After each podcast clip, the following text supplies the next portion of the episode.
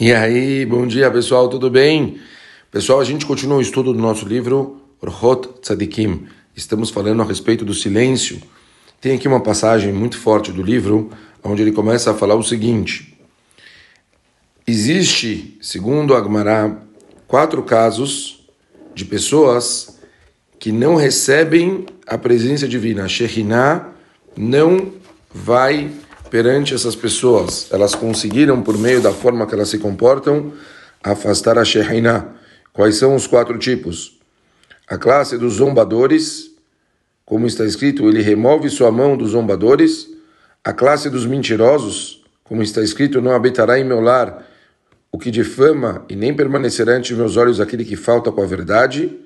Três, a classe dos bajuladores, sobre quem as escrituras está escrito: o bajulador não se virá à presença de Hashem, e a classe dos difamadores, como está escrito, porque você não é complacente, tu não é complacente com a maldade e a perversidade não se pode manter junto de si, de ti. A Gemara de Maseret Sotah, ela começa a analisar cada uma delas e fala: Você é justo, Hashem, o mal não habita nas tuas alturas. O Orachot Tzadikim ele começa a desenvolver cada um por si.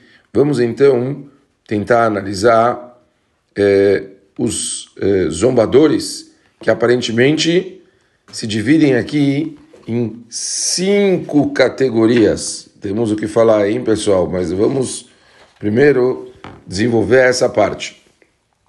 Os zombadores, que é o foco do nosso capítulo, vamos ver a respeito do que fala. O linguarudo, que vive apontando defeito nas pessoas, de quem está escrito: Te ocupas de falar do seu irmão e de difamar o filho de sua mãe. Quem age dessa maneira é chamado de zombador. Como está escrito: O assintoso e orgulhoso são chamados de zombadores. Seus atos são cheios de malícia.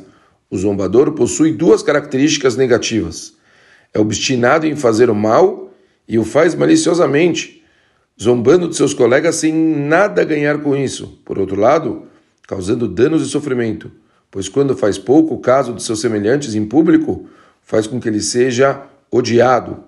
Essa é a gravidade da zombaria. E por isso é a mais destrutiva que roubo ou que furto, pois quando alguém rouba a outra pessoa, não faz por maldade gratuita, e sim proveito próprio para aumentar a fortuna. Mas quem zomba do semelhante, o que ele ganha? A não ser deformar o seu coração.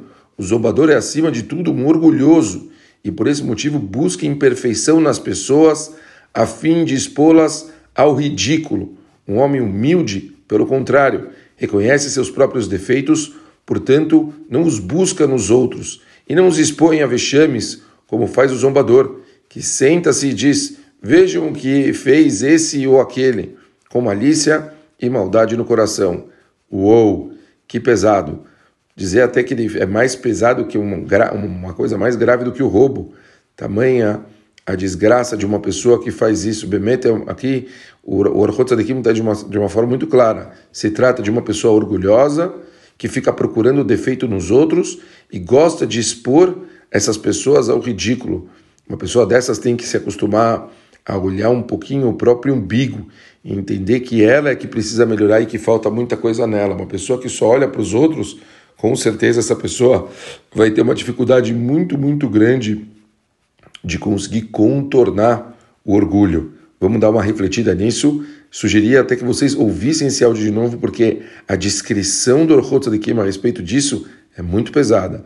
E a gente, às vezes, como eu disse, é meio que uma característica de brasileiro. O brasileiro adora rir da cara dos outros. Olha que pesado e que forte o ponto para a gente dar uma refletida. Ótimo dia para todo mundo e boa semana. Valeu, pessoal.